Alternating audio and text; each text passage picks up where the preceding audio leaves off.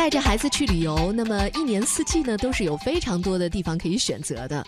呃，中国大陆真的好玩的东西太多了。下面我们来说说夏天，酷热炎炎，但是呢，孩子们刚好放暑假了，这时候去哪儿比较好？这是孩子们最开心的时刻，就是放暑假的时候呀。嗯，呃，我给大家推荐一个目的地，就是在湖北。大家都知道湖北有炎炎的这个烈日嘛，但是嗯这个地方绝对是非常凉爽的地方，嗯就是神农架。哎呀，这里的夏天的平均的温度也就是二十度左右，好在山里，在山里都得穿外罩。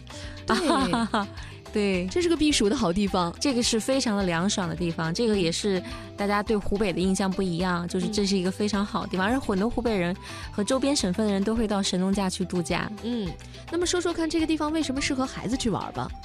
哎呀，这个地方真的是非常的值得一讲。首先就是说，神农架是在传说中有野人的地方，然后，这个听说过哦对很多类似的，对对对对对。嗯然后很多孩子在很多呃书里头看到他的故事，嗯经常会问爸爸妈妈这个地方有多神秘。嗯，实际上呢，你跟他讲故事，还不如带着他到神农架去感受一下，就不见得真的能碰到啊。对，但确实是，好像是七八十年代有很多这样的新闻报道，是真的在这里发现了野人。对，嗯因为比如像像国家地理呀，很多电台里在这儿做过报道，采访过很多曾经亲历过野人的这样的一些当地人、本地人。嗯然后这些本地人，他们实际上也不见得真的看到过，但是这个传说在这里让我们对这个就是自然风光非常美的地方更具了一定的神秘感。对，所以说，孩子到这里的时候，可以给他讲讲这样的故事，能够增进他对这个目的地的喜好，嗯同时也能够增长知识。嗯，这个野人之旅，啊，野人之旅，实际上它不仅有野人了，神农架。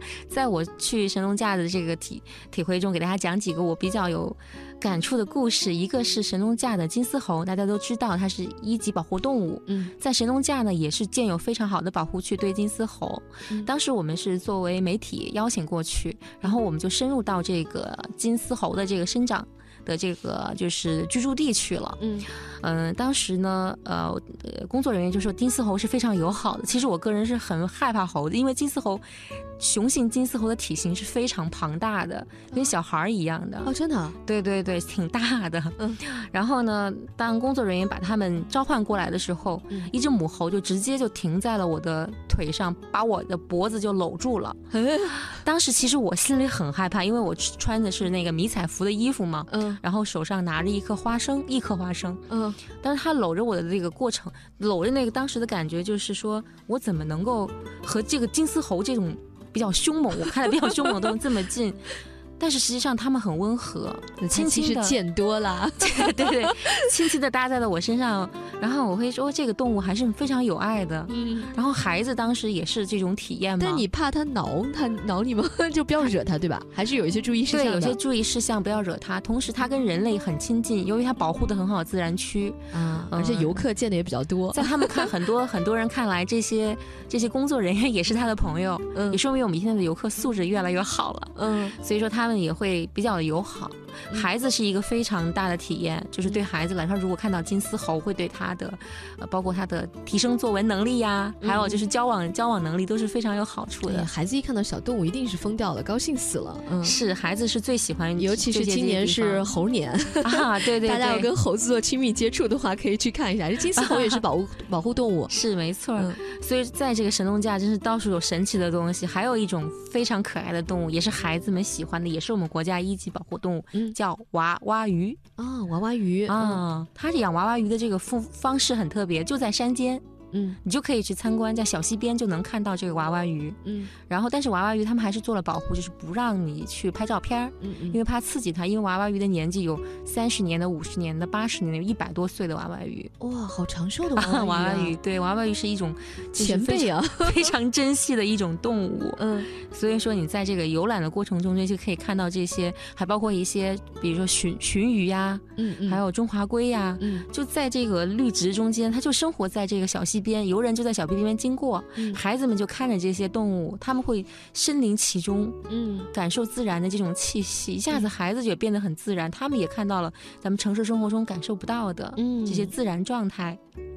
这个看娃娃鱼也是神农架的一大特色。是，真是一路，真是我这个一路走啊，就有一路的这个故事。嗯我们也是在神农架的这个叫关门山的这个路边上，嗯，遇到了一个非常奇特的一个奇景，就是在悬崖峭壁上挂满了密密麻麻的蜂巢，啊，远看去像悬棺一样挂在悬崖边。那么大吗？陡峭的悬崖是这样子的，有看起来都能像玄关那么大的，那么大的蜂巢呃远远看哈，啊，远看黑乎乎蜂巢可嗯能没有那么大，但是就是就是看起来就很嗯密密麻麻，很震撼。我们开车路过的时候，非常野的震撼。蜂吗？就当地的呃，有野蜂，也有家养的，都哦会有。它是有人来驯养的，因为这个野神农架的这个蜂蜜是非常的棒。它花好，所以对对花的质量好，嗯，对对对，等于是说你在这个过程中间，你会看到这个看到这个这个在悬崖峭壁上蜂巢之后，你就肃然起敬的感觉，就停车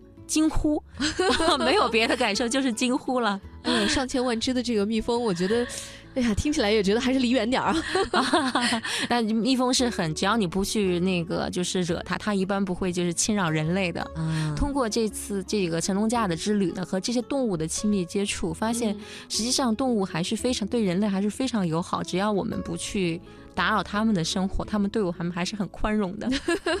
其实动物怕的是我们，啊，没在他们眼里面最可怕的动物是人。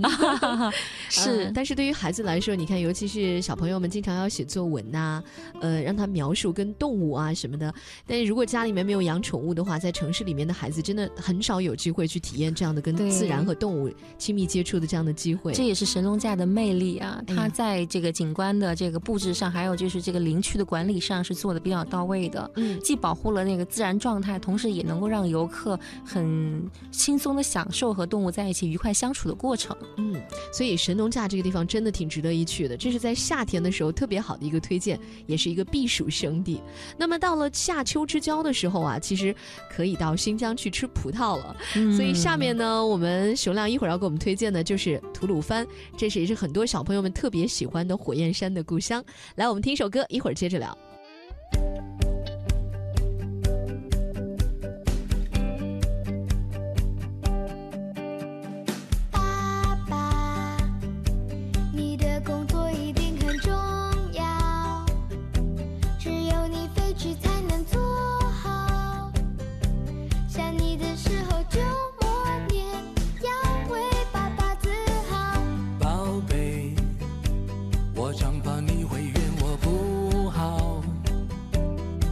想给你鼓励依靠，我多想帮你量身高，再把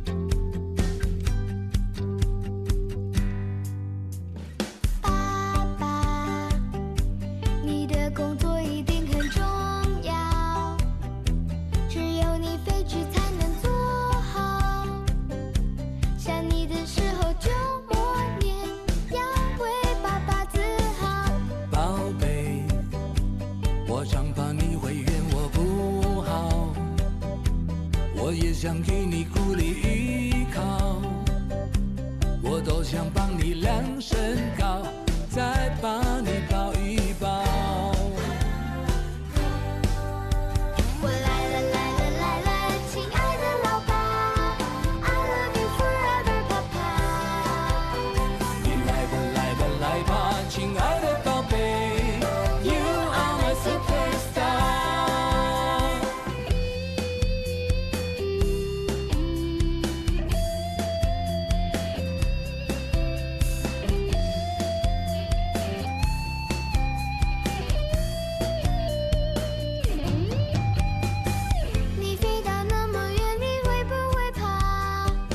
我只怕宝贝你会不想爸爸。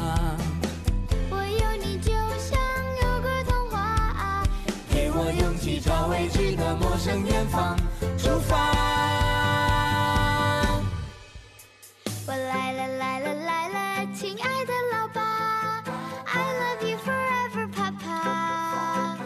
你来吧来吧来吧，亲爱的宝贝